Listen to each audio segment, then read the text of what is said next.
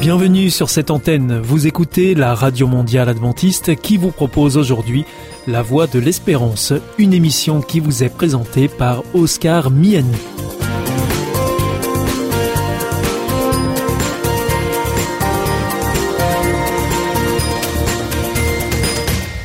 C'est avec un grand plaisir que je vous retrouve sur notre antenne. Encore une fois, soyez les bienvenus à l'écoute de La Voix de l'Espérance, notre émission quotidienne de 30 minutes en français qui vous est présentée par Oscar Miani et préparée avec toute notre équipe. Merci de votre fidélité à ce rendez-vous. Vous êtes toujours très nombreux à nous écouter sur cette antenne ou encore en podcast ou encore même avec votre téléphone. Bienvenue à l'écoute de l'émission Signe des temps le mag. Nous sommes en compagnie de Benjamin Calment, directeur de publication de la revue Signe des temps. Bonjour. Bonjour. La revue Signe des temps est un magazine bimensuel qui se penche sur les sujets de société avec un regard chrétien. Et pour ce bimestre, eh bien, vous êtes arrêté sur l'égalité homme-femme, Benjamin. Tout à fait, l'égalité homme-femme. Hein. Et comme vous pourrez le découvrir sur la, la couverture du prochain numéro, on a profité en fait tout simplement de la Coupe du Monde féminine de football et comme vous le savez, vous avez peut-être entendu pendant cette euh, Coupe du Monde, on a peut-être beaucoup plus parlé de la différence de salaire entre les joueuses et les joueurs que de leur euh, réel jeu de jambes. Où est-ce qu'on en est dans l'égalité homme-femme? Et d'ailleurs, est-ce que la Bible parle de ce sujet, Benjamin Calmont Alors c'est effectivement la, question. D'abord où on en est? Alors il y a plusieurs statistiques hein, qui nous disent qu'on n'est pas forcément euh, très très bien placé. Hein pour revenir sur les joueuses, sont payées 40 fois moins cher que les joueurs, on peut se poser des questions. Mais c'est vrai que pendant ce débat, on a quand même souvent parlé de la question d'où venait en fait euh, euh, la place de l'homme, la place de la femme, et du coup régulièrement on revenait à la question de la religion, qu'elle soit euh, de l'islam, du judaïsme, du christianisme. Et pourtant la Bible a vraiment quelque chose à dire, et c'est pas forcément ce que l'on croit. Alors qu'est-ce que la Bible a, à en dire? Et d'ailleurs c'est un article de Élise Lazarus, hein, qui est pasteur, qui se penche sur cette question-là dans, dans votre revue Signe des temps. Alors exactement, dans un article qui est en fait une interview entre Claire Bernol et Élise Lazarus, qui est pasteur, l'article a pour titre Dieu propose un royaume sans barrière. Et à ce moment-là, Claire Bernol va poser plusieurs questions sur justement euh, la place de l'homme, la place de la femme d'après la Bible. Et Élise Lazarus va y répondre assez franchement euh, sur ces questions-là. Hein. Par exemple, est-ce que Paul est misogyne? Donc Élise Lazarus euh, nous répondra en nous disant qu'on a tendance à faire de Paul un misogyne, mais qu'on oublie tous les textes de l'apôtre Paul qui vont dans l'autre sens. Par exemple, Paul dit qu'il n'y a aucune différence entre les hommes et la femme. Alors je rappelle que ce dossier euh, égalité homme-femme, on le retrouve dans la revue Signe des temps euh, de ce bimestre et que euh, nous proposons aux auditeurs qui le souhaitent d'offrir un exemplaire de cette revue et pour ça il suffit simplement de nous le demander à cette radio. Donc voilà, c'est avec plaisir que nous vous proposons en partenariat avec les éditions Vie et Santé la revue de ce bimestre que Benjamin Calment nous présente et nous avons encore une question qui revient sur euh, dans ce dossier, c'est euh, Doris Vargas Ordoche qui s'y penche, et c'est comment comprendre euh, l'égalité homme-femme dans la Bible, Benjamin Calment? Doris Vargas Ordoche va prendre le temps de prendre plusieurs textes de la Bible, plusieurs histoires, pour essayer de, de, voir ce que la Bible nous dit sur cette question de l'égalité. Et puis vous savez, on parle d'égalité, mais parfois on aura envie de se poser la question, est-ce qu'on ne devrait pas plutôt parler d'équité quelle est la différence entre les deux En tout cas, Doris nous, invite à, à, parcourir cette question-là en partant de la Genèse, mais en prenant plusieurs textes pour qu'on puisse apprendre dans la différence homme-femme, euh, qu'est-ce qu'il y a d'intéressant que l'on peut apprendre les uns des autres et en quoi l'un peut soutenir l'autre. Donc Doris va parcourir toutes ces questions-là à travers plusieurs textes de la Bible. Et enfin, euh, il y a aussi la contribution de Roland Meyer, qui lui est théologien et qui est auteur du livre Paul et les femmes, et qui revient aussi sur euh, ce sujet. Effectivement, euh, Roland Meyer, qui est théologien, qui a écrit cet ouvrage, mais qui est aussi un spécialiste reconnu, qui intervient régulièrement sur ces questions-là. Donc on a un extrait de son ouvrage dans la revue, et là, dans cet extrait, Roland Meyer va tout simplement partir au commencement, dans le livre de la Genèse, pour voir vraiment quand, quand Dieu a voulu l'homme, quand Dieu a voulu la femme, qu'est-ce qu'il en est, qu'est-ce qui a été dit, qu'est-ce qui a été écrit. Et voyez, ce, passage-là de la Genèse et ce que Roland nous en dit va venir un petit peu détruire nos clichés, nos préconceptions, pour nous rappeler que la Bible a, a peut-être des choses à nous apprendre encore aujourd'hui au XXIe siècle sur la question de l'égalité homme-femme. En tout cas, Roland euh, vient nous expliquer ce qu'il en est vraiment dans le texte, et il a pris euh, le texte phare, celui du commencement. Et alors donc on peut rappeler euh, Benjamin Calment que ce livre Paul et les femmes est paru aux éditions Vie et Santé et qu'on peut encore le trouver en se rendant sur votre site internet. Tout à fait, sur le site internet, on peut trouver Paul et les femmes de Roland Meyer. C'est une coédition entre la faculté adventiste de théologie, dont Roland Meyer est professeur, et les éditions Vie et Santé. Nous poursuivons euh, cette émission et nous en venons à un article qui a été rédigé par euh, Pierre Kempf sur euh, l'islam et christianisme et il pose la question de la simplicité et de la complexité au sein de ces deux religions. Alors effectivement, islam simple et christianisme compliqué, c'est un petit peu l'image que l'on a parfois et Pierre Kempf vient répondre à cette question euh, devenir musulman, c'est réciter quelques versets. Est-ce que c'est vraiment seulement cela? Et puis euh, le christianisme, euh, d'abord on devrait parler des christianismes, des chrétiens, des dénominations, et puis toutes les doctrines, les théologies, les contradictions.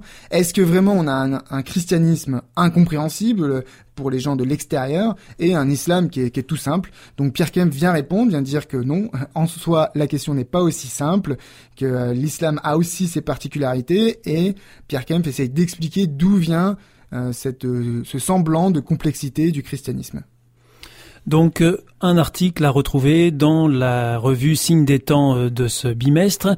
Vous écoutez Signe des temps le mag et nous avons le plaisir aussi euh, de vous proposer, sur simple demande de votre part, un exemplaire de la revue que nous vous présentons. Et c'est la revue Juillet-Août, Benjamin Calment. Exactement, la revue de l'été, juillet-août. Vous avez une rubrique aussi sur laquelle nous revenons régulièrement, c'est la rubrique Santé et Cuisine qui est proposée par Cécile Hermeline. Et là, il s'agit de l'aubergine. Alors l'aubergine apparemment est bonne pour la santé et, et bonne dans les plats aussi. Oui, effectivement, hein, Cécile Hermeline euh, nous propose toute une réflexion autour de, de, de l'aubergine. Elle va nous rappeler un petit peu l'histoire de l'aubergine, d'où elle vient, comment est-ce qu'elle est arrivée euh, chez nous, dans nos assiettes. Elle nous rappelle aussi, hein, Cécile Hermeline, euh, qui est aussi une paysanne, une agricultrice, vient nous rappeler comment est-ce qu'on cultive l'aubergine, comment est-ce qu'elle se prépare et qu'est-ce qu'il y a d'intéressant de comme nutriments dans, dans l'aubergine, qu'est-ce qu'elle nous apporte comme euh, énergie, comme protéines, etc. Et puis bien sûr, hein, euh, elle va pas nous laisser comme ça juste en nous disant à quel point l'aubergine est bonne, elle va venir nous expliquer comment est-ce qu'on peut la préparer. Donc euh, Cécile nous propose une recette, l'aubergine Irina, et donc vous avez l'ensemble des ingrédients qu'il vous faut et la préparation pour pouvoir faire cette recette à retrouver dans la revue Signe des temps de ce bimestre. Donc euh, Benjamin, il y a encore d'autres rubriques, coup d'œil à tout cœur, croire et croître, à retrouver dans la revue Signe des temps de ce bimestre, juillet-août. Benjamin Calment, merci d'être venu à ce micro. C'était Signe des temps le mag. On vous retrouve bientôt pour une prochaine chronique. Vous pouvez déjà nous donner un peu l'eau à la bouche pour euh, cette nouvelle euh, publication? Alors oui, hein, pour le prochain numéro de Signe des temps, nous avons choisi un sujet d'actualité. On va parler de la fin de la civilisation. Alors euh, c'est un terme en fait qui est utilisé aujourd'hui. On parle de collapsologie.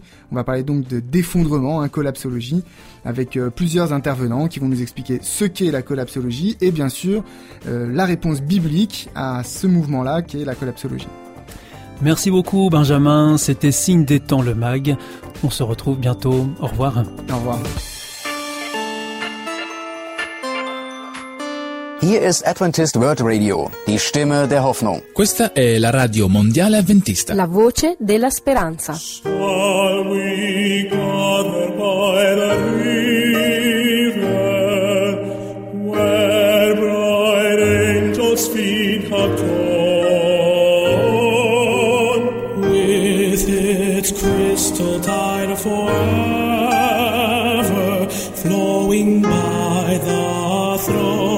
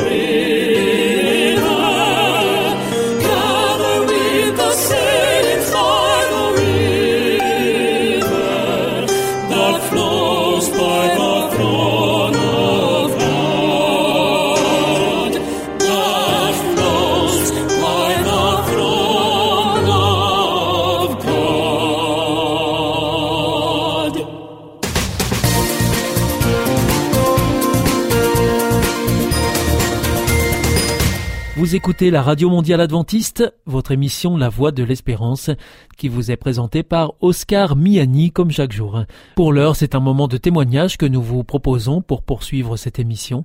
C'est vous l'histoire. C'est vous l'histoire.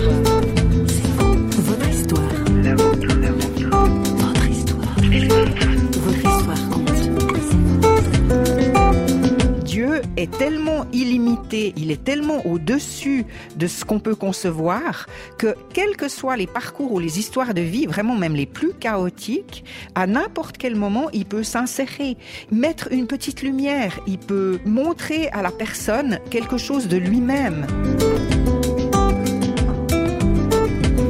Elle allume des petites lumières dans la vie des marginaux et des personnes défavorisées. Viviane Meder est l'invitée de C'est vous l'histoire aujourd'hui. C'est en Suisse, tout près de Montreux, que Viviane travaille pour Présence et Solidarité, un poste régional de l'Église réformée. Christine Raymond est allée la rencontrer pour nous.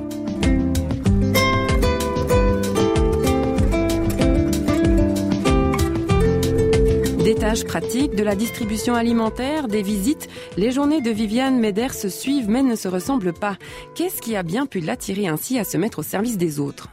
Alors, je pense que ça remonte déjà à ma propre marginalité euh, quand j'avais 18-19 ans, l'époque un peu baba cool, où je vivais en communauté et où euh, j'étais euh, pas du tout à l'aise dans une église, mais j'ai compris que Jésus-Christ est venu me rejoindre là où j'étais dans ma propre marginalité, qu'il m'aimait, que j'avais pas besoin de changer.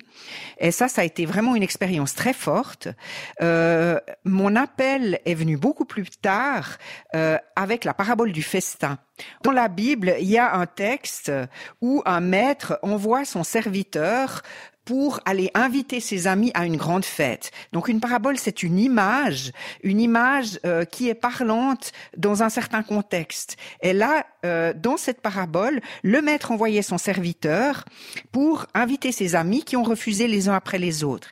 Et ensuite, le maître a dit à son serviteur, va dans les places et les rues de la ville, invite les boiteux, invite euh, les, les aveugles, les paralytiques, et amène-les à la fête. Va aussi même le long des chemins. Et pour moi, c'était un appel clair à aller euh, dans la rue inviter les blessés de la vie, euh, qui sont euh, des, personnes toxicomanes ou, quand j'ai commencé, malades du sida, parce que les gens décédaient à ce moment-là, et toutes les personnes marginalisées qui se tiennent sur les places, dans les rues, parce qu'elles sont complètement désinsérées. On parlait de qu'est-ce qui t'a attiré vers les autres, mais qu'est-ce qui t'a attiré en particulier vers ce Dieu? Alors je pense que j'ai toujours cru en Dieu, euh, déjà depuis toute petite. Euh, j'ai vécu pas mal d'exclusion moi-même euh, dans l'enfance, dans mon adolescence, et puis ensuite je me suis vraiment identifiée à ces jeunes marginaux.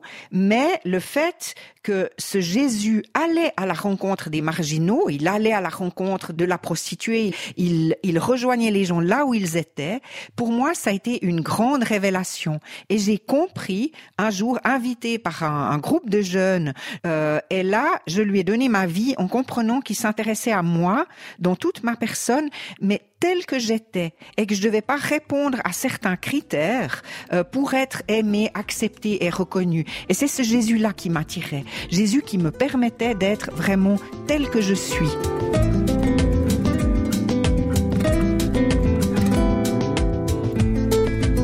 Ce travail, est-ce que tu pourrais le faire sans forcément avoir la foi? Non, alors pas du tout, parce que ça serait du travail social. Et justement, c'est très important de pouvoir relier à la fois tout l'aspect social de ce travail parce que les gens ont faim, ils ont froid, ils ont besoin d'abord que leurs besoins soient satisfaits, mais leurs besoins, c'est aussi euh, leurs besoins spirituels parce qu'on n'est pas dissocié. On a un corps, on a des émotions et euh, on a aussi je crois toute personne a une, spiritualité, a une soif de sens dans sa vie. Et c'est souvent là que euh, les gens de la marginalité, les gens de la rue ont vraiment aussi la possibilité d'être rencontrés et, et, souhaitent être rencontrés sur ce plan-là parce qu'ils arrivent très vite à des questions qui sont des questions essentielles. Euh, pourquoi est-ce qu'il m'arrive ça euh...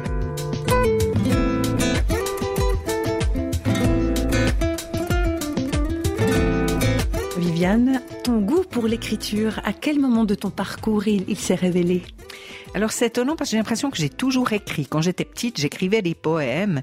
Et puis, euh, ben, je t'ai dit que j'avais vécu une enfance et, une adolescence surtout assez euh, marginale dans le sens euh, pas mal d'exclusion. J'étais beaucoup seule. Et quand j'étais seule ou quand je vivais un rejet, que ce soit à la maison, que ce soit par rapport à, à l'école, aux copains, aux copines, j'écrivais.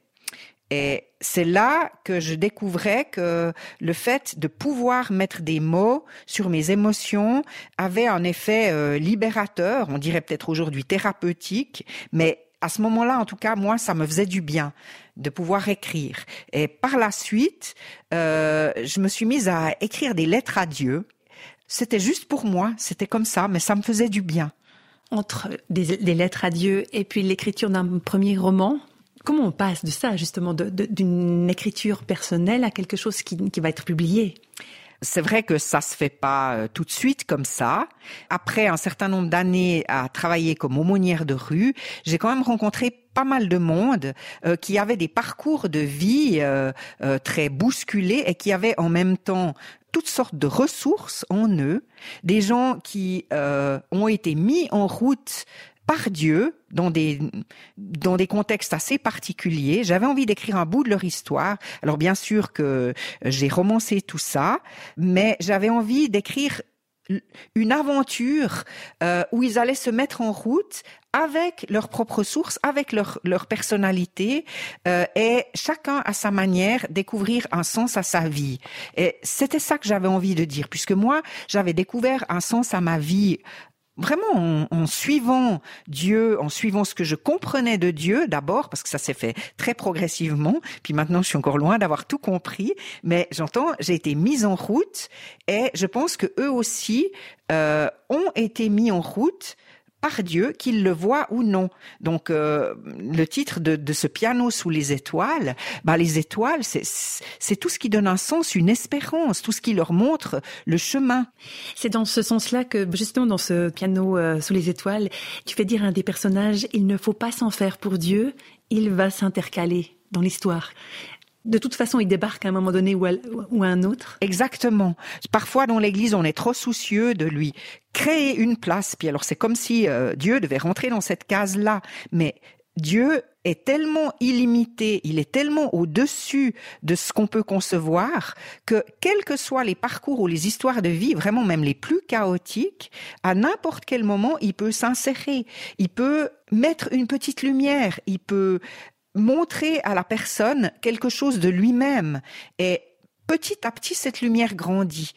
Ça m'a plu d'écrire ce, roman parce que c'est des personnages qui étaient dans un hôpital psychiatrique, qui avaient vraiment des vies cabossées. Et je crois que Dieu se plaît à restaurer les vies cabossées et à faire du neuf avec les vies cabossées.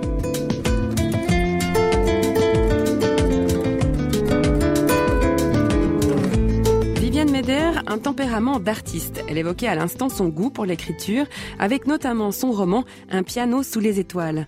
La musique occupe également une place de choix dans sa vie, depuis toute petite aussi. Alors oui, c'est vrai que c'est, je l'ai moins euh, développé ou j'ai en tout cas pas de, de capacité euh, vraiment euh, en musique. J'ai fait un peu de piano et c'est pour ça que j'ai choisi le, le, un piano sous les étoiles parce que c'est un instrument que je connais. Mais par contre, euh, c'est une manière de m'exprimer aussi. Euh, d'écrire des paroles, d'essayer de trouver euh, une mélodie. Et puis souvent, bon, je me plante, mais je vais quand même raconter une petite histoire ici. Il y a un de mes accompagnements qui a commencé comme ça. Je visitais un jeune homme qui était euh, très dépressif et on pouvait pas vraiment arriver à communiquer. Et puis chez lui, il y avait un piano. Et je me rappelle avoir commencé, j'avais des paroles qui, qui me venaient comme ça. Et puis, euh, je me suis mise au piano et j'ai joué un accord. Et après je me suis mise à fredonner. Et je savais que ce gars-là il était musicien mais il, il touchait plus une note de piano depuis un moment. Et je lui ai dit mais tu pourrais pas me montrer? Écoute ça va comme ça. Moi j'aimerais bien il y a une suite de trois accords je sais même pas faire ça. Et il est venu. Il a fait les trois accords. Et je me rappellerai toujours tout à coup son, son, son regard intéressé, il y avait de la lumière dans ses yeux. Puis, mais c'est faux ce que tu fais. Alors je savais très bien que c'était, c'était pas bien. Mais du coup, il m'aidait. Et puis la fois d'après, je suis revenue. Puis j'ai dit, mais tu sais, j'ai vraiment besoin de toi pour ce chant. il m'a dit, ouais, mais ces paroles, c'est quoi? Je dis, bah, tu vois, Dieu, euh, il abaisse l'orgueilleux, mais il élève les humbles. C'est quoi ça Il élève les humbles? Ben, les humbles, c'est ceux qui se croient rien du tout. Puis il me dit, mais comme moi, tu vois, moi en ce moment, je suis nul. Et on s'est mis à discuter. Et il a compris alors je sais pas jusqu'où il a réalisé ça, mais il y avait quelque chose qui euh, qui passait, qu'il pouvait être relevé. Et on s'est mis à parler de Dieu. Puis après, plus de pendant un certain temps, euh, il y a eu des hauts et des bas. Mais après, il y a eu d'autres chants. Et donc, au travers de la musique, il y a eu cet accompagnement-là qui a été possible. Et c'est quelqu'un que j'ai un jour euh, rencontré à l'hôpital psychiatrique et qui a vraiment voulu euh, euh, donner sa vie à Jésus, qui a vraiment voulu vivre un nouveau départ spirituel. Ça, c'était un des plus grands bonheurs.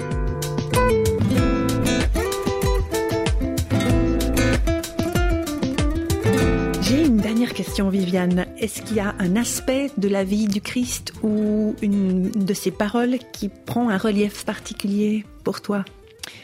Euh, bah, je dirais assez spontanément, euh, qu'est-ce qui nous séparera de l'amour de Dieu? Euh, Quand moi, je, je, dis ce passage, je parle de mes circonstances à moi, parce que si on lit, c'est marqué qu'est-ce qui nous séparera, la mort, la nudité, l'épée. Mais par contre, je peux parler de mes propres circonstances. Alors, qu'est-ce qui me séparera de l'amour de Dieu? Euh, est-ce que ça sera le deuil? Est-ce que ça sera la solitude? Est-ce que ça sera l'exclusion? Est-ce que ça sera l'incompréhension de mes proches? Et je peux continuer comme ça. Et puis, euh, le chapitre se termine en disant non.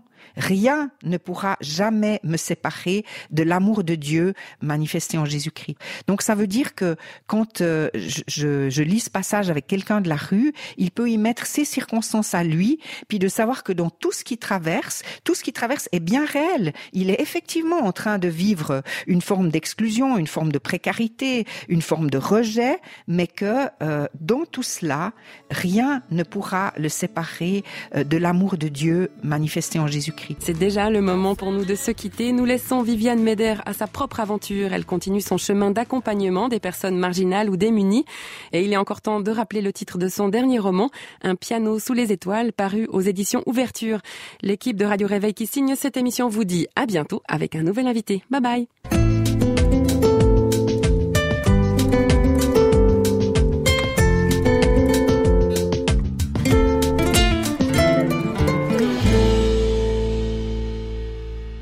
Vous vous sentez isolé, désorienté, perdu, en recherche? L'IEBC, l'Institut de la Bible par correspondance, vous accompagne et vous propose des cours gratuits à suivre chez vous et à votre rythme. Retrouvez-nous vite sur www.iebc.org et vous verrez, votre vie va changer. Parce que croire, c'est la vie. Si vous souhaitez réécouter ce programme ou bien le partager avec vos amis, retrouvez-nous sur www awr.org. Vous pouvez aussi nous suivre par téléphone. Depuis la France, il vous suffit de composer le 01 80 14 44 77. Si vous voulez nous écouter en dehors de France, eh bien vous faites le 00 33 puis le 1 80 14 44 77 et depuis les États-Unis, eh bien, il vous suffit de composer le 1 712 432 9978. Veuillez également noter que vous pouvez nous écouter à 4h30 sur les 6155 kHz dans la bande des 49 mètres, à 8h sur les 15 145 kHz dans la bande des 19 mètres et à 20h sur les 9780 kHz dans la bande des 31 mètres. Bien sûr, tout cela en temps universel. Et pour nos coordonnées postales, eh bien, c'est la voie de l'espérance. IEBC, boîte postale 100 77 193, Damary Lélis, CEDEX.